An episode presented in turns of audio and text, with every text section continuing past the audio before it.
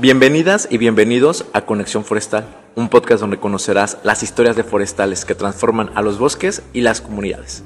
El día de hoy, también desde la iniciativa 20x20, desde la reunión que tenemos aquí en Belice, nos acompaña Hernán, desde Perú. ¿Qué tal, Hernán? ¿Cómo estás? Muy bien, JC. Siempre un placer conversar contigo. Mucho gusto y la verdad es que les voy a, bueno, la historia que tiene Hernán es muy interesante, tiene mucho que contarnos y vamos a comenzar preguntándole qué significa el bosque para ti. La verdad que es una fuente de inspiración. Lo que pasa es, pues, es un tema familiar.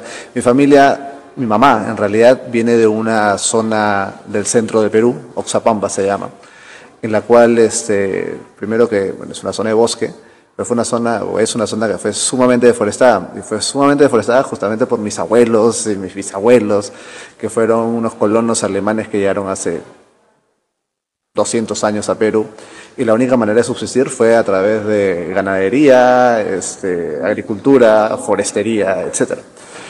Luego de, ya en, en mi generación, ya no disfrutábamos del bosque, si bien es cierto, hay una reserva de biosfera al costado, pero ya no es lo mismo. Ya las fincas o las chacras, como le decimos en Perú, ya no tienen bosques, sino que son potreros, son fincas de granadilla, zapallo y ese tipo de cosas. Entonces, era, yo veía siempre el bosque, el, Parque Nacional Yanachagache Millén, que es el que está en Oxapampa, y veía las chacras también, y decía, bueno, yo creo que podríamos hacer más cosas con, con el bosque que con las chacras sin, sin medirse las chacras que también me gustan. Y, y, y, tengo mucha familia allá, entonces era es una inspiración. Entonces cuando veo que hay tanta biodiversidad en ese, en ese, en ese, en el bosque, en Yanachaga en particular, que es precioso, era como que, bueno, yo creo que tengo que hacer algo, pero en el bosque. Ya hay bastantes cosas que se están haciendo en la chacra, vamos a hacer algo en el bosque. Y así es como, como lo veo, como una fuente de inspiración. Wow, qué buena historia. Eso está interesante ver el bosque como inspiración para obtener muchas ideas, para innovar, crear. Bueno, cuéntanos un poco de lo que te dedicas ahora. Bueno, yo, el, nombre del puesto de trabajo en el que estoy ahora se llama eh, especialista en restauración de ecosistemas en la ONG Preferred by Nature, que como te dije es complicado decirlo en español, pero es preferido por la naturaleza. Entonces, eh, trabajo, hemos desarrollado un estándar para evaluar proyectos de restauración de ecosistemas, eh, todo tipo de ecosistemas, pero otra vez, los, más sexy son los bosques siempre, entonces eh, estamos apoyando muchas iniciativas, proyectos, programas alrededor del mundo. claramente mi foco siempre ha sido es Latinoamérica, pero ahorita tengo la oportunidad de poder viajar también a otros países, en Indonesia, en Europa, el sudeste asiático, África. Entonces estamos viendo muy enfocados ahora en lo que es esta restauración de ecosistemas, restauración de bosques y bueno, hay esta década que las Naciones Unidas lo ha, lo ha dado como la década de, las, de, la, de la restauración de ecosistemas, estamos muy enfocados en eso. Oye, ¿cómo le hiciste para llegar a estar en el puesto que estás? ¿Cuál fue un poco tu camino profesional de manera general? Bueno, fue bueno, una locura, una locura, eh, un poco de mi historia. Yo cuando, cuando salgo de la universidad, mi primera práctica profesional fue en conservación internacional. Eh, trabajaba en un bosque, en un, en un, proyecto de bosques comunitarios eh, justo en Selva Central, muy cerca a Oxapampa en realidad. Eh, esa fue mi primera oportunidad de trabajo y yo dije, bueno, me voy a dedicar a esto. Pero en mi caso en particular yo tenía una necesidad, porque yo empecé mi familia muy joven y yo tengo, tengo 40 años, pero mi hijo ya tiene 20. Entonces ya a esa edad yo tenía que ya mantener una familia. Así que eh, hubo una necesidad de empezar a buscar trabajo de lo que sea. Entonces, eh, en eso del trabajo de lo que sea, trabajé, empecé a trabajar en el área ambiental, también de, algunas empresas. He trabajado en canteras, he trabajado en minería, he trabajado en petróleo, siempre en el área ambiental, siempre viendo remediación, de hecho, se de paso. Eh, pero empecé en, en, ese lado por, por una necesidad, básicamente, ¿no? pero siempre tenía como, como meta, como foco, pues eh, regresar al, al, al, a temas más, más, más, forestales, si lo quieres ver de esa, de esa, manera. Luego de algunos años este, conocí a Pina Gervasi, que tú también la conoces, eh, y ella me invitó, bueno, había una oportunidad para trabajar en FSC, luego de, muchos años, no tantos años atrás, habrán sido hace 6, 7 años. Eh, y empiezo a trabajar en temas forestales en, en el FSC. Estuve en FSC casi cuatro años, Luego salí, estuve trabajando y bueno, hice mi maestría en, en, agronegocios, eh, especializados en realidad en agroforestería, es donde tú fuiste mi profesor. sí, es cierto, una clase, una. Este, y, y luego de eso ya pasé de la parte que era más agroforestería, que era trabajar con cacao, con café, a esta, a esta oportunidad en Prefer by Nature de, restauración de ecosistemas, que bueno, como que aplico bastante de lo que aprendí en remediación pura y dura en, en, estos sectores extractivos, lo que viví en FSC, en el desarrollo de estándares, en lo que pasé con solidaridad en estas cadenas de valor como cacao y café, este, y ahora aplicándolo pues no en la, en la restauración. y sobre todo en nuestras, en nuestras zonas tropicales siempre es, es, es interesante ver todas esas cosas que están justamente nuestros bosques están pues, amenazados por minería ilegal, están eh, siempre hay actividades extractivas, este, eh, la agroforestería es una cosa y ya por lo que te contaba de, mi historia familiar con la agricultura es, es, importante conocer para ver cómo se maneja pues, la, la gente en el campo. Tengo varias preguntas porque me surge mucho la reflexión, pero la primera con la que empezaría es el tema de extractivismo. O sea, ¿la profesión forestal puede convertirse en algo extractivista? Mm, si tú quieres ser activista, podrías. Dicho sea de paso, hay muchas eh, organizaciones forestales de algunas cadenas de valor. Hablemos, claro, hablemos de papel, por ejemplo. ¿no? Este, hay muchas que, que, son actividades extractivistas, que hacen conversión, dicho sea de paso, de un bosque natural para convertirlo en un bosque plantado, en la cual la biodiversidad se va por los suelos, la conectividad y muchas de las funciones ecosistémicas van, van fallando. ¿Podría convertirse en un forestal en extractivista? Claro que sí.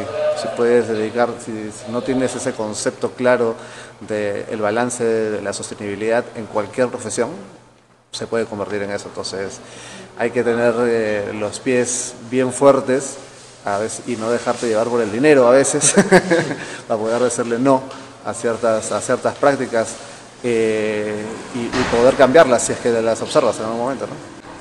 Y entonces la formación forestal te ayudó a ese trabajo que estás desempeñando, pero ¿qué es lo que más valoras de, de la, cuando estudiaste la carrera y que estés aplicando ahora? Eh, particularmente en mi, en mi facultad, en, la Universidad Nacional Agraria La Molina de Perú, este, una de las cosas que resalto mucho es la, la interacción que tenemos como forestales, más allá del ecosistema natural, con la gente. Eh, tenemos una gran conexión con, con, con, la gente que vive del bosque, con la gente que vive en la naturaleza, la gente que utiliza la naturaleza eh, y cómo se puede generar este, recursos con, con, los recursos. Entonces, yo creo que en nuestra profesión tenemos esa gran oportunidad de conectar con mucho tipo de gente, con mucho tipo de gente desde gerentotes hasta la gente que trabaja en el campo con nosotros. Entonces, eso es algo que, que, yo resalto mucho, que me da, que da mucho valor a la carrera, que creo que en los últimos tiempos está siendo más valorado en realidad. Eh, y ahora, si hago un paréntesis y regreso a esas primeras este, experiencias que tenía en, estas, eh, en minería o en alguna cantera que tenía que trabajar, era esa calidad humana que te brinda la carrera de poder entender a toda la gente que trabaja ahí y poder ayudar a que se puedan cambiar ciertos procesos que no, todo, no todos los ingenieros de otras carreras, no, no, el civil o el mecánico, no tiene esa sensibilidad social que podemos tener los forestales. Tienes toda la razón, hay que valorarlo muchísimo. ¿Y cómo pasaste de ser el chico que vivía en Oxapampa ahora a un forestal global? ¿Qué habilidades tuviste que desarrollar, que incorporar? Bueno, lo primero es eh, empezar a hablar inglés, que es una necesidad. Eh, y, y, y, lo segundo es empezar a, a, a, crear o creértela y tener confianza en ti mismo. Eh, te, te, soy sincero, algunas alguna veces dice, no, mira, el gringo habla así, habla así, es muy extrovertido, eh, o por lo menos eso dicen en Perú. Este, y, y, nosotros nos como, como, que nos quedamos callados o tratamos de ser más, este, más introvertidos. Yo creo que ser extrovertido, hablar claro, este, sin temor a equivocarte y cuando te equivoques, porque te vas a equivocar, este, pides disculpas y, y, y tratas de mejorar.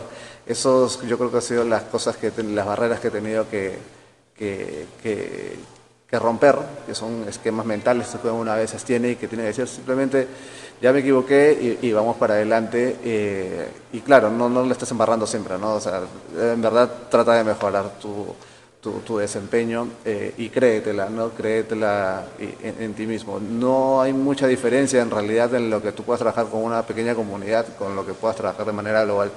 Que ese conocimiento de, la pequeña escala te va a servir mucho a, la gran escala y viceversa. Y, seguramente tú lo ves acá en, estos, estas, estas reuniones que tenemos, hay muchas experiencias, acá vemos gente pues, de diferentes sitios eh, y lo mismo pasa cuando vas a Indonesia, encuentras las mismas situaciones y las mismas brechas y las mismas, las mismas, las mismas uniones. Entonces, mi mensaje es, tenés que, no, rompe tu paradigma, no, no te sientas menos que nadie y, siempre dale para adelante ¿no? y, pero, y aprendiendo de, de, los errores. Si no te equivocaste nunca, es porque eh, no has hecho nada. Así que, así que hay que hacer. Hay que hacer. Eh, ¿Nos puedes contar un poco más de tu trabajo? ¿En qué consiste? ¿Qué actividades realizas? Ahora, eh, por este, este trabajo global que estoy haciendo, eh, mucho de mi trabajo consiste en, en buscar alianzas porque somos, por ahora en el programa somos tres personas, entonces es imposible pues tratar de, abarcar el mundo entero con tres personas, tienes que buscar muchas alianzas, tienes que buscar puntos de sinergia con otras organizaciones que de repente no son de tu, de tu, mismo entorno, este, no, no, vas a hablar siempre entre forestales, eh, algo que conversábamos la vez pasada o ayer o antes de ayer, acá ya no nos tenemos que convencer de nada entre nada, porque ya todos hablamos el mismo idioma, la cosa es convencer al, al, resto de, del mundo, al resto de profesiones, al resto de sectores de, de, cómo poder hacer las cosas juntos. De mucho de eso trata mi, mi trabajo, ¿no? de estar eh, eh, enfocándose en otras cosas, aparte del desarrollo técnico que tenemos que, que hacer como desarrollador de estándar, tenemos que recoger buenas prácticas, malas prácticas, eh, historias buenas, historias malas, para poder incorporarlas a las soluciones que brindamos. Entonces eso es un trabajo iterativo de todo, de cada cierto tiempo ver qué cosas está haciendo bien, qué cosas está haciendo mal para incorporarlo y, y, mejorar, ¿no? Oh, qué bien eso de, este, de estar viendo, observando, aprendiendo de las buenas prácticas y malas prácticas, es muy relevante. ¿Y qué te trae aquí a la 20x20, a la reunión? Bueno, en esta oportunidad, bueno, yo soy, he sido miembro del 20x20 desde hace 5 o 6 años cuando estaba en FSC aún. Y como decía René, una vez que entras a la iniciativa 20 por 20 ya nunca sales. Este, pero ya en este puesto y conversando con René, que es el coordinador de la, de, la iniciativa eh, y que también fue mi, mi, mi, asesor de tesis en la maestría. Eh, y muy exigente. Y muy exigente. Eh, me invitó a que, a que lo pueda ayudar en el monitoreo de este, en el, en el, en el grupo de trabajo de monitoreo que tenemos acá en la iniciativa, en la cual ahora yo soy el coordinador este menudo trabajo en el que me metí. este, entonces, ahora mismo, eh, además de ser miembro, tengo una participación activa en tratando de coordinar todas las actividades de monitoreo y transparencia en este, en este, en este grupo de trabajo. Perfecto. De todo lo que has visto, vivido, ¿hay futuro para la carrera forestal? ¿Se debía seguir estudiando? Sí, claro que sí. yo recuerdo mucho cuando ingresé a, Ingeniería Forestal o a Ciencias Forestales, como se llama la carrera, este, mis tíos me decían, no, pero ¿qué, qué es eso? pero ¿por qué no, no eres, ya si, bueno, si te gusta la naturaleza, ¿por qué no eres biólogo? Este, y, y yo creo que ahora hay mucho, mucha más conciencia, uno, mucha más necesidad de gente que tenga este expertise que tenemos nosotros, eh, tanto social como ambiental. ¿no? Eh, y yo creo que cada vez más vamos a ser mm, más necesitados.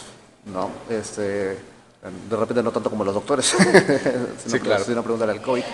Este, pero, pero sí, tenemos un futuro y, tenemos, y el mundo nos necesita, Así que sí, todo el mundo, creo que si tienes la aptitud y tienes la actitud para ser forestal, vas, a estar bien.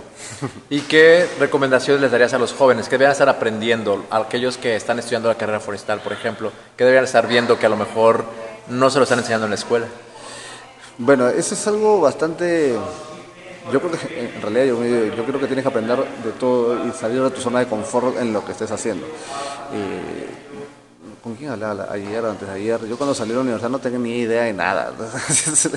es como que empiezas a aprender recién. Entonces, ahí empiezas a, ah, que mira que el inventario forestal, que este, bueno, si te dedicas a la madera, que el ángulo de corte de la sierra, ya, bueno, eso son pura teoría. Entonces, yo lo, lo, que yo creo que tienes que empezar, a, además de lo que vas a aprender, que sí te va a servir, no te voy a decir que no te sirve, es empezar a mejorar tus habilidades blandas, empieza a estudiar oratoria, empieza a estudiar inglés, como ya te dije, empieza a, este, a lectura veloz, ese tipo de, herramientas que, que, te pueden dar, este, otra vez, herramientas en, los, en los procesos ya profesional te van a servir como acá dije, o sea, en estos foros ya tú sabes, tienes que empezar a tomar notas como loco, este, tienes que empezar a tomar fotos, este, tienes, que, eh, tienes que hacer todos esos multitasking que tienes que, si haces lectura veloz, si haces oratoria, si haces este, inglés, este, si haces, eh, yo qué sé, fotografía también, eh, te, pueden ayudar mucho en, en el, en, el, en el día a día. No, es perfecto, hay que ponernos a practicar con esas habilidades.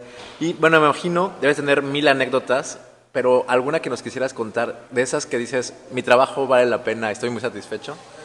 Mm, bueno, sí, anécdotas mil y una. Eh, la más reciente, bueno, además del COVID que me dio cuando estaba en, cuando viajé hasta Indonesia y me dio COVID, eh, una de, las grandes, de, mis grandes sueños es conocer eh, eh, bosques en todos los, todos los lugares, en todos los claro, como en forestal. forestal. Entonces, por lo menos quiero que los cinco continentes tenerlos mapeados. Entonces, cuando llegué a Indonesia, fue, bueno, ok, ya llegué, porque primero llegas a Yakarta, y Yakarta es básicamente una ciudad gigante en la cual si encuentras una maceta tienes suerte. Este, pero viajando por Sumatra, en, unos pequeños ríos, eh, a mitad del, pequeño canal encontramos cinco elefantes bañándose. Y eso fue para mí un sueño hecho realidad. Dije, imagínate encontrarte cinco eh, eh, elefantes chiquitos, grandes, que se estaban bañando. Bueno, tuvimos que parar el bote y todo para que se terminen de bañar y, fue realmente emocionante, ¿no? Poder encontrar, o sea, porque no es que estaba el elefante en el zoológico, no es que no es que había pagado un, safari en el Serengeti tampoco. Este, ¿Tu trabajo? Estaba en mi trabajo y, me encontré con cinco elefantes bañantes. Entonces fue muy chévere. Muy, una de las cosas como que, ok, check. ¡Wow! Sí, qué mágico. Oye, si alguien te quisiera contactar, ¿cómo lo podría hacer? ¿Cómo se podrían conectar contigo para preguntar? hacer? Lo, creo que lo más fácil es red, mis redes sociales, y en todas soy Hernán Saldívar, es con Z mi apellido. Este, eh, y, mi correo igual es hsaldívar, arroba prefer by nature. mejor lo pones ahí porque está difícil el, esto. Prefer by nature, pero sí lo pongo para que la gente te pueda seguir y hacer. Contactar. Igual en mis redes sociales, LinkedIn, Instagram, Twitter, eh, todas, en todas estoy como Ran Saldívar, así que no, y de Perú. Perfecto, contáctenlo. Y también hay mucha gente de, de otros países de Latinoamérica que luego están interesados en venir a México. Ah, a Perú, iba a decir a México. eh, bueno, muchas gracias, muchas gracias por el tiempo, por la entrevista, por todo esto. ¿Hay algún mensaje final, que no te haya preguntado y que quieras compartir? No, la verdad que tú siempre, tú, tú, siempre estás preparado para, para, para tenerlo todo seteado. Pero nada, felicitarle en verdad por la iniciativa. Yo creo que es algo muy, muy loable, muy chévere que puedas estar apoyando a, todo, a todos los jóvenes forestales de México y del mundo en realidad. Este, y nada, más bien felicitarte por, eso y, que, que, sigan viniendo los éxitos. Y bueno, si quieren venir a Perú, me avisan. Bueno, ahorita no, que hay mucha protesta, pero desde un par de meses está mejor. Claro, para cuando salga el podcast ya, ya estará bien. No, pues muchísimas gracias a ti por compartir la historia y qué bueno que, y esperemos que a lo mejor un joven que esté en Oxapampa oiga la historia o en alguna otra parte aislada este, pueda escucharlo. voy a hacer una, yo no nací en Oxapampa, mi familia de allá, pero yo soy claro. de allá, pero sí. Tú naciste en Lima. Yo nací en el Callao. Ah, ok. Más exacto. Bueno, también lugares que, este, que bueno, que estas historias son interesantes para inspirar, para motivar a los jóvenes y que se pueden lograr grandes cosas. Y crear certificaciones internacionales que, que ayudan al manejo forestal, a obtener la biodiversidad. Entonces, estás, estás, haciendo un trabajo de impacto muy grande. Felicidades. Gracias, gracias. Nos estamos viendo. Chao, chao.